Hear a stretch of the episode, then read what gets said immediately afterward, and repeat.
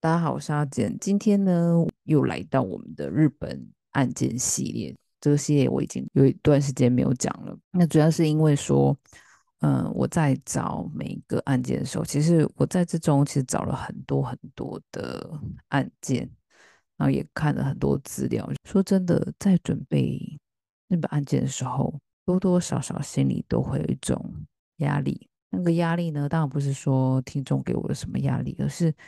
在你看到每一个很沉重的案件的时候，你会读到这个加害人的故事跟被害人的故事，你就会可能去想起那个情境，那你可能是会感同身受。如果我是这个加害人，或是我是这个被害人，或是我是这个被害人或加害人的家属，我当时我的心情会是怎么样？所以整个准备起来的话，都有很多内心的纠结，这样子。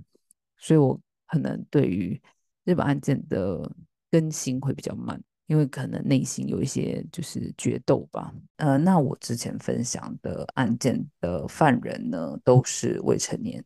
今天分享的这个日本社会案件呢，他的犯人也是一名未成年，是一名未成年少女。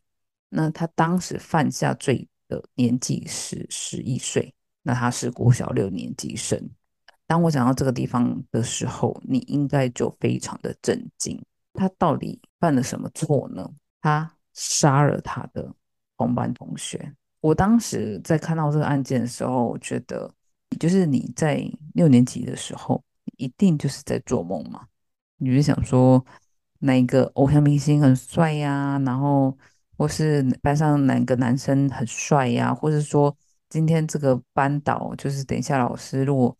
我数学考九十八分的话，可能又被一分打一下之类的。你比较担心的是这种日常的小小琐事，那怎么会有一个女生去杀了她同班同学呢？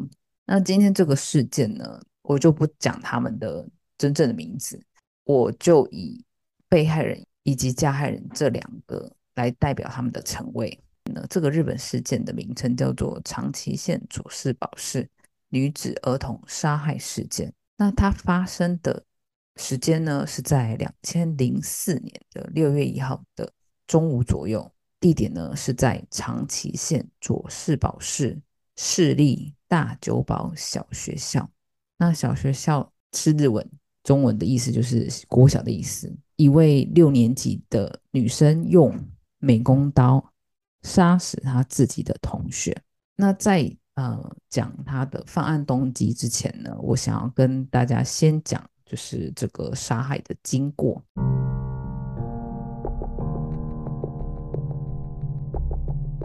那就是在二零零四年的六月一号的中午，这个时候呢，大家都准备要吃营养午餐嘛，所以这个加害人呢，他就把被害人叫到学习室，就是他们有一个学习的。教室这样子，他就把他叫进去之后呢，他就把学习室的窗帘给拉起来，并且呢，他叫被害人呢坐着，用这个手去捂住他自己的脸，就眼睛，就是叫他不准偷看这样子，所以要给他一个惊喜。那这个被害女生就照做嘛。这时候呢，这个加害人就从后面拿出他准备的美工刀，割向被害人的脖子。以及他的左手，所以他的脖子呢就被割了，而且这个伤口呢是非常非常的长，以及非常的深，长有十公分，深也有十公分。那你一听这个伤口的话，这就是必死无疑。为什么必死无疑？他就会流血啊，你没有办法止住这个血。当然，这个女生被割的当时，她就有跟他做稍稍的抵抗之后，可是这个。这个加害人当然也不会放过他，所以就是还是连续刺他了好几刀。后来呢，这个被害人就应声倒地，就倒在这个地上了。这个加害人呢，他并没有立即离开这个教室，他还等了大概十五分左右，确定这个女生呢一动也不动，他才离开这个教室。他回去他们自己的教室，因为我刚刚说他们是在准备吃营养午餐嘛，所以呢，班导就发现，哎，这两个女生怎么不见了？他就准备要去找他们的时候，这时候呢，他就听到脚步声，咚咚咚咚咚，这个加害人呢就回到这个教室，他就看到他站在门口。他在看到他的时候呢，这个加害人身上就当然，因为他就是刚杀完人，全身都是血嘛，血迹斑斑，那手上还拿着这个凶器美工刀。老师一开始就会想说，哎呀，是不是受伤了？割不行，不小心割伤他自己的身体，就是身体哪里？所以就问他说，哎，你还好吗？呃，你是不是哪里受伤了？这时候呢，这个加害人呢，他就大叫，就说：“这不是我的血，这不是我的血。”就一重复讲这句话，然后他就指向学习室这个地方。那老师就想说，是不是哪里有人受伤这样子？老师就匆匆的赶去这个学习室，就发现倒在地上的这个被害女学生。据当时的说法是，这个被害女学生是还有气息的，所以老师赶紧把她抱起来止血。那怎么？因为她伤口极深嘛，所以你怎么止就是止不了啊！他就大叫叫同城的其他的老师说：“你们快点来，赶快帮我叫救护车！”就赶紧请其他的老师帮他叫救护车，并且他也请老师将教务主任叫上来这个学习室。那被叫上来，教务主任他其实也也不知道到底发生了什么事情，他也上来这个学习室，看到这个光景，他也很紧张。就一直说救护车到底来了没有？他也试图帮这个女学生止血，你怎么止你就止不了嘛。在救护车赶到的时候呢，其实这个女学生就当场没有生命迹象。那救护人员呢，就也放弃将他送到医院这件事情，并且呢，直接向卓士堡市警察局报警，就将他当做是一个杀人事件来报警。在这个慌乱的同时呢，其他班级的老师呢，都将他们的教室的窗户都关起来，就不要让他们班上学生看到这个这么吓人的光景。因为学习室，呃，全部就是沾满的血迹啊，血迹斑斑这样子，然后地上还有掉落的那种掉一半的刀片在地上，呃，避免小孩子看到会非常的慌张，所以就他们就。禁止学生出这个教室，这样子就直接让他们在里面等待。那这个加害女学生，她就走下二楼。那走下二楼的时候呢，那其他老师就看到她，就问她说：“哎，你还好吗？”那这时候这个加害女学生说：“怎么办？她她会死掉诶，她会死掉。”她就口里就是这样说着，然后并且说她她也很担心，说我不知道我我会我我我到底会变。变成怎么样？这样子也是自就是喃喃自语。那老师当时没有意识到他是凶手，只是想说可能，因为他们不会想说一个六年级的学生会去杀了他同班同学嘛，可能是觉得不小心怎么了，可能是个意外还是什么的。那那个时候救护人员就开始问啊，说有没有人知道说他到底为什么会伤口这么的深呢？所以这个老师就将这个加害女学生带到这个救护人员的面前。就让他们问这个女生，那这个女生也当场承认说，就是我割了她的脖子，让她倒在地上。那后来陆陆续续就是警察到了嘛，到了之后呢，他们就将六年级生全部呢就留下来，因为他们要一一盘问说当时发生的情形是怎样，就他们分别到就是不同的教室，然后一一的做侦讯啊、审问这样子，然后再由他们的家长。给带回。当然呢，这个学校也有通知这个被害人的家长，就是请他赶紧赶往学校。那就在事件发生的当天，就宣告说这个女孩子死亡的，也开了记者会。这样，这就是整个事件的经过。那我这边要补充几个部分，像是当时呢，加害女学生她其实有想过用。其他的方法来杀害这个被害女学生，像是呢，她有想过用绳索将她勒毙，或是用冰砖，就是吃冰块那种冰砖将其刺死，这样子，他就有想过好几个方法。但就在他要行凶的前一个晚上呢，他看了一部日剧，是侦探那种日剧，那里面呢就有个杀人场景。那个杀人凶手就是用美工刀行凶，这样子，他就参考了这个方法，所以他就决定他将美工刀当做他的凶器。那他将这件事情呢，就告知了当时在审问他的警察，这样。那这个消息一传出去，各个电视台就立即的将他们的所有的戏剧有关于杀人的场面呢，全部都剪掉。这是当时发生的插曲。那另外呢，就是当时的被害人的家属啊，以及学校关系人，像是学生跟老师，还有当时的救护人员。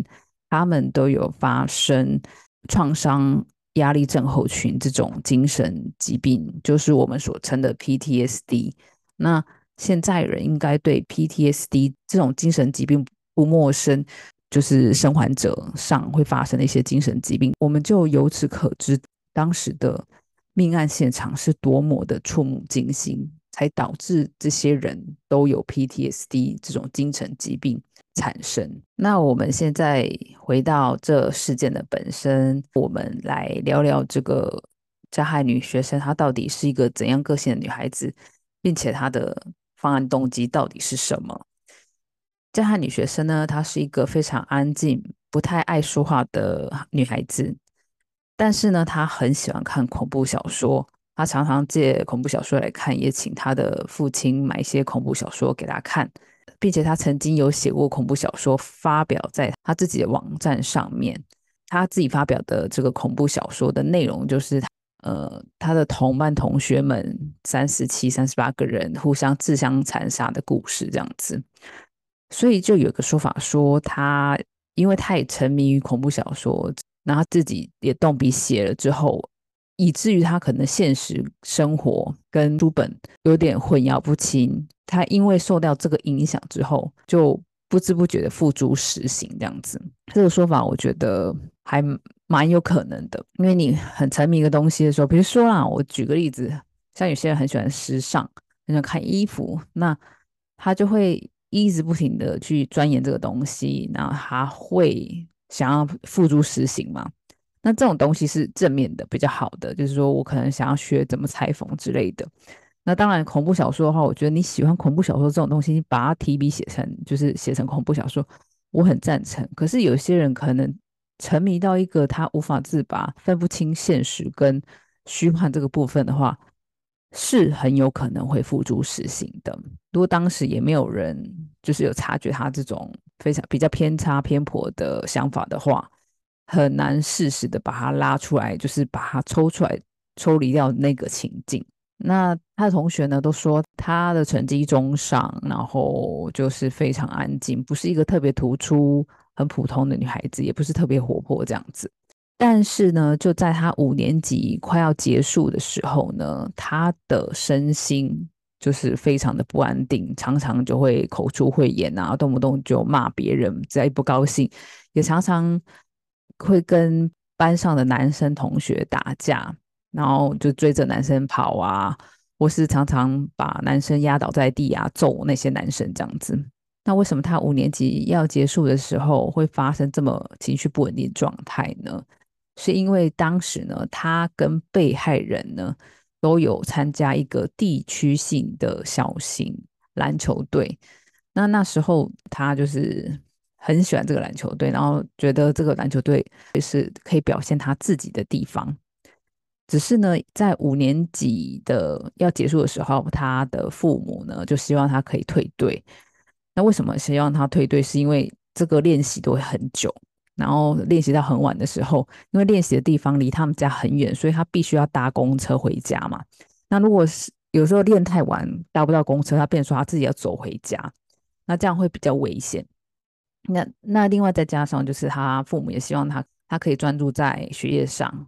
所以就是希望他可以退队，所以他也就是不得不退队的状态。那因为他非常喜欢这个篮球队嘛，那他又退队之后，他发现他就是没有他可以展现自我的部分，所以导致他就是内心越来越孤独孤寂这样子。这这个时候呢，他父亲就因为他退队，也希望他不要呃太寂寞，所以就买了一台电脑给他。所以那时候都开始慢慢沉迷于电脑上面。那升到六年级之后呢，这个情况并没有改善，反而是越来越严重，就是讲话越来越难听啊，然后常常说脏话，然后动不动就会欺负别人啊，然后这种暴力的行为就越来越多，越来越多。他跟这个被害人的关系呢，他们是同班同学。被害人呢，他常常会邀请这个加害人去他们家玩，并且呢，他们各自有假设这个自己的网站，也有自己的留言板。那这个网站呢，都是由加害人来帮忙架设。这个被害人网站也是由加害人来帮忙架设，因为加害人的电脑非常的厉害，这样，所以他们的关系其实一直都还不错。那直到就是在升六年级的时候，案发是六月的时候嘛，那五月的那时候他们就一起玩嘛，就一群女生一起玩，然后这个被害女学生就背着这个加害女学生，然后啊背背着背着就觉得就。开玩笑说：“哎，你很重哎，这样子就说了这一句话。那加害女学生听了就非常不高兴，就说：哎，你很没有礼貌哎，那就很生气，然后就可能两个人就有争执这样子。后来呢，这个被害女学生说：我只是开玩笑而已啊。但是这个加害女学生她觉得这不是开玩笑，她就是把它当真这样子。那时候她就是有默默的对这个。”被害女学生不爽，就是那就发生这件事之后，这个被害女学生就也很不高兴。被害女学生就在自己的网站的留言板上面就写了说：“哦，这个加害女学生啊，讲话就很骄纵啊，蛮横这样子，就写了这一段话，就被这个加害女学生看到了。那因为加害女学生就是帮忙架设这个被害女学生的网站嘛，所以她有她的密码，她就。偷偷进入这个被害女学生的网站，然后把这个留言给删掉。被害女学生也知道加害女生把她删掉，他就又写，就是一来一往，一来一往这样子，所以导致两个人关系就越来越不好。然后再加上呢，加害女学生跟被害女学生他们在自己班上就有一群女生，就有那种交换日记的团体这样子，就几个女生就是交换日记啊。那加害女学生就变得很我行我素啊，写一些东西啊，画一些画啊。然后可能有些东西就是画了之后，就其他女生也想要模仿，就跟着模仿。加害女生就非常不高兴，就说你们不准模仿，就是禁止他们。然后又在那这个交换日志上面写一些不中听的话。那其他女生都很害怕，那就只有这个被害女学生就是跟他抗争，就说你凭什么这种不能写啊？就是又开始有一些冲突这样子，然后导致这些女生就不想要跟加害女学生。就是一起交换日记，所以就推派了这个被害女学生跟他说：“哎，你跟他说，就是叫他退出啦，我们不想跟他交换日记这样子。”这个被害女学生就跑去跟加害女学生说：“哎，你可不可以退出啊？”他就非常非常生气，就觉得说：“你凭什么叫我退出？”因为这些种种的一些小小的争吵，就加速了他想要杀他的动机。所以你听了之后，我是实在是不能了解。说我当然知道，就是你在你人生当中，你一定会遇到非常多让你很不如意、跟很不喜欢、不爽的人。到底有哪一个部分是可以引起他杀机的地方？我觉得是没有的。对我来说的话，可是对他来说，有可能，可能因为一些恐怖小说的影响。那有一个说法说，他的家庭就是这个加害加害女学生的家庭呢，是不是他有曾经遭受过暴力，也有曾经有书本这样提起？那这个说法是不成立的。他们家是非常健全，他的爸爸妈妈、姐姐都非常疼爱他，然后是一个非常普通的小康家庭。反倒是这个被害女学生的家庭的话呢，她妈妈因为癌症就很早过世了嘛，那她。他上面有两个哥哥，大哥的话已经是念大学，然后还有上面还有一个二哥这样子。他爸爸也是常常因为工作的时候也很很忙，没有办法好好的照顾他。一般来说，会觉得说，哎，这个就是单亲家庭可能会比较会有这种我们所谓的就是比较偏颇的一些行为。然后这个加害者的家庭反而是非常普通，我们看一看就觉得，哎，好像应该是和乐融融的那种家庭，所以。其实我觉得这种放在动机呢，单亲家庭、贫困家庭、有钱人家庭、没有钱人家庭都有可能出现杀人凶手。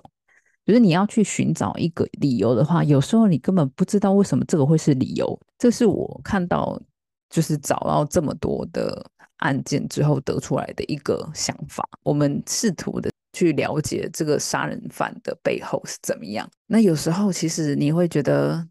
这其实就根本不是一个杀人动机。你的家庭非常健全，你凭什么要去剥夺掉别人的幸福。我们再回到事件当天，那警察来之后呢，就将这个加害女学生呢给带到警局，并且展开一连串的审问。但当天其实到警察局已经是相当的晚，所以就简单的审问之后呢，将加害女学生留在警察局的女性职员休息室就寝这样子。那隔天呢，再继续审问。隔天呢，警察就又开始一连串的审问。那左氏堡儿童相谈所的所长以及教育委员会的教育长呢，也都有到警察局跟这个加害女学生会面。那会面完之后呢，他们有召开了记者会，也有说他们对这个女孩子的印象，这个加害女学生是一个非常普通的女孩子。他们在跟她对谈的过程中，也是可以好好的对话，感觉就是一个在普通家庭成长的一位女孩就是了。所以对于她会做出这种这么残暴事情，也相当的惊讶，并且她也说，就是在跟她会面的当时，这个女孩子也是相当紧张以及不安，然后她的双手就一直放在她的脸上，然后边哭边说话，并且他们有跟这个加害女学生的父母会面，然后也有问他们的父母说，加害女学生是一个怎样的女孩子。他们自己也有说，他们很认真的在教育这个女生，这个加害女学生，她的成绩也很好，然后也是非常非常努力这样子。只是呢，他们有发现，呃，这个加害女学生呢，是一个比较不会好好的表现自己的小孩子，只要遇到很比较困扰的事情的话，好像就是不能说不，比较不知道怎么跟人家沟通，自己想的事情跟自己要说的事情，好像没有办法很一致性的说出来。所以才导致说，当时他这个加害女学生跟被害女学生在网络上就是留言板啊发生的这些就是冲突啊，就是因为他可能没有办法直接跟他说他不喜欢，但是他就是用别的方法，就是将就是将这个被害女学生所写的内容给删掉，就导致他们越来越多矛盾这样子。这是儿童相谈所的所长所发现这个加害女学生的问题。当天呢，佐世保儿童相谈所呢就决定将加害女学生呢送到家庭裁判所。长崎县家庭裁判所呢就当天就立即决定以关护措施来处分这个加害女学生。关护措施呢，简单来说就是他他必须到少年鉴别所做身心鉴定，这样子大概需要的时间是四到八周。可是这个案件呢非常特例，这个女孩子，这个加害女学生花了三个月来做精神鉴定，这样子。那另外呢，就是一般的流程的话，你只要到这个少年鉴别所做鉴定完之后，就是会将这个鉴定结果送到家庭裁判所，然后再由家庭裁判所来判断说他是必须要继续少年审判啊，或是去送去少年院。或是保护观察所，或是儿童智力资源的这种设施，这样子。那因为当时呢，这个加害女学生她所犯下罪的那个年纪是十一岁嘛，那少年院在当时呢是十四岁以上才能送到少年院，所以她是没有办法送到少年院的。那也是因为这样子，后来又修法，那后来他们就修法将。这个十四岁的这个年纪呢，下修到十一、十二岁，但当时的法律就是说，呃，到少年院的话是十四岁以上，所以当时他没有办法送去少年院，所以只好就是判定他就是要送到儿儿童智力资源设施这个地方这样子。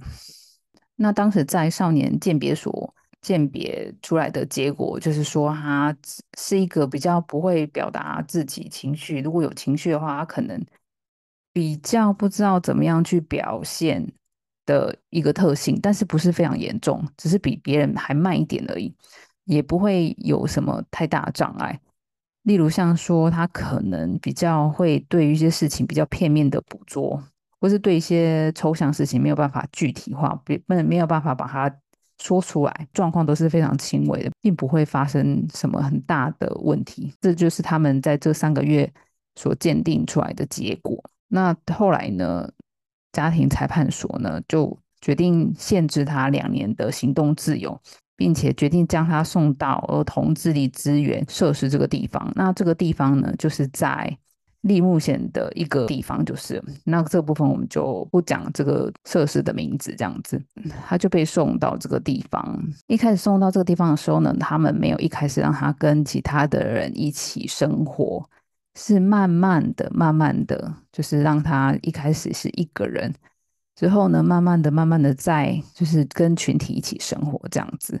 那这期间呢，当然他的父母也是时不时的会去跟这个加害女学生会面。那他的这个加害女学生的爸爸呢，也会呃定期的每一个月都会送道歉信给这个被害女学生的父亲这样子。那加害女学生呢，在二零零五年呢，就从她的国小毕业之后呢，在二零零八年呢，她就在这个儿童智力资源设施。这个地方的中学校毕业，他在二零零八年的时候呢，他就从这个儿童智力资源设施这个地方呢离开了，那就回归社会。所以他后来回归社会的一切消息呢，我们就不得而知，因为是基于保护他，然后希望他可以顺利呢回归社会，自我更新这样子。只是呢，我有时候想到这个部分，我有时候会不寒而栗。我觉得这样说有点不对他不公平。可是对我来说，我也觉得很不公平，因为我不知道我隔壁的人住的，他以前会不会是个杀人犯？因为我永远相信人性是非常复杂的。今天他可能就像我，他之前是一个非常人畜无害的善良女性，却杀了他的同班同学。你可以相信一个人，他有善的，那他一定有恶的那一面。我之前呢看过一句话，我觉得很有道理，分享给大家听。如果你是邪恶的，那我又何必提醒自己，你只是个孩子？我知道有些孩子，也许他的本质是善良的，他只是走偏了。可是有些孩子，他本来是邪恶的，只是你一直提醒我们，孩子是善良的这件事情。我知道每个人都很想要为所有的孩子，就是去开展他们的那个未来。有些孩子是值得的吗？我觉得是值得去深思。你想要去教化一个人，有时候并不会得到你想要的结果。那我只是刚好看到，就是就是他后来大家都没有他消息，我也是有感而发，因为我觉得如果我的邻居住了一个这样的人，我应该会非常害怕吧。那另外呢，在这个呃儿童智力资源设施这个地方，在他待过这四年的时候，他们当然也是还还是有继续帮他鉴定。那时候就鉴定出，觉得他是雅斯伯格症。那雅斯伯格症应该不陌生，就是嗯自闭光谱的其中一个形态这样子。后来呢，就有人推翻这个说法，就说既然这个女孩子都可以就可以跟班上同学就交换日记，她也。可以去打篮球，然后融入这个群体的话，他应该不是雅斯伯格症。我也是觉得说，嗯，当你要怪罪一个孩子他去犯罪的话，你有时候不能怪罪某一个病，因为有时候东西不是只有一个病这么简单，去三言两语把它讲完。就像我刚刚说的，人性是很复杂的，有时候是邪恶，有时候是善良。你不知道他这个时候是善良还是邪恶的，我觉得大家可以好好去思考这个部分，这个非常非常有趣。那这之中呢，我可能还要小小的聊一下，就是加害女学生以及被害女学生的家族的分别的情况。这个加害女学生她的情况就是说，发生这个事件之后呢，她的姐姐就从自己的学校直接退学，就也没有继续升学这样子。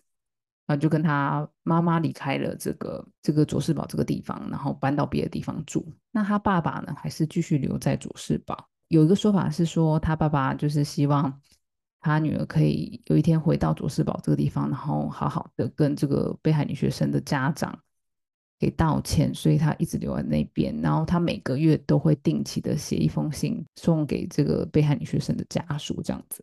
到最后，他爸爸也是搬离这个地方。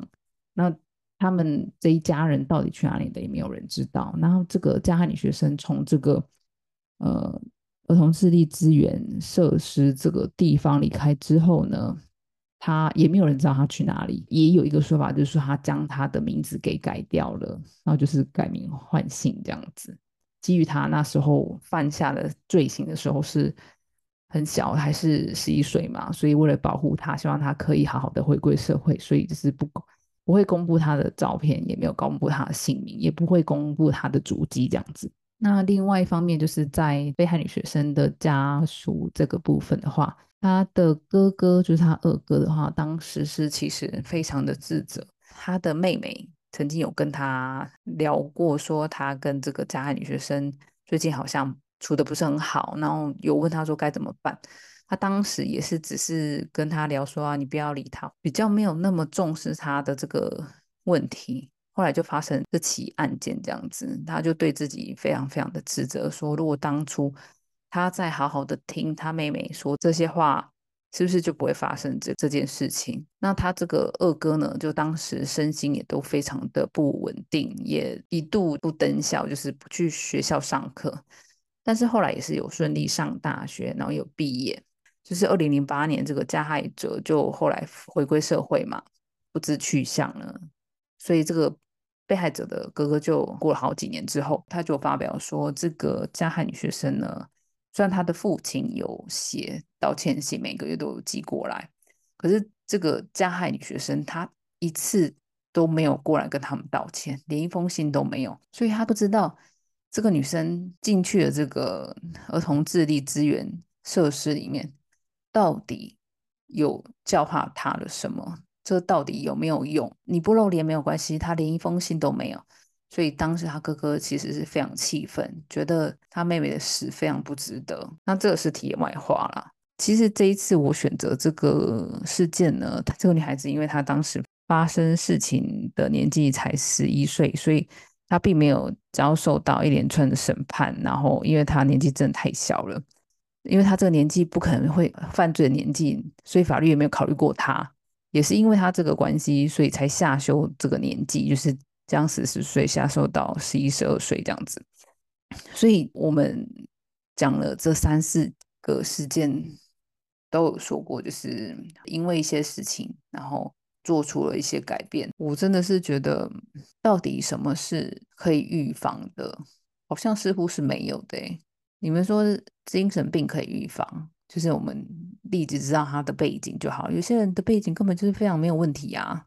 你要怎么样去预防这些事情呢？这是我看到这个事件之后给我很大很大的反思。因为当你一厢情愿的觉得你很有努力的去教育你的孩子，可是他有一天做了这件事情之后，你开始怀疑说你到目前你做的事情到底是对是错？那那个盲点到底是在哪里？那我觉得这个案件也是很值得去深思。